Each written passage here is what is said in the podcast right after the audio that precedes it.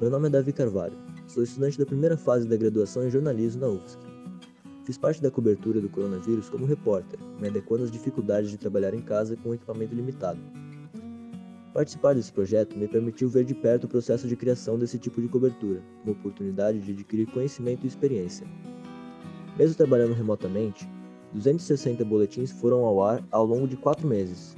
Por isso, parabenizo toda a equipe envolvida.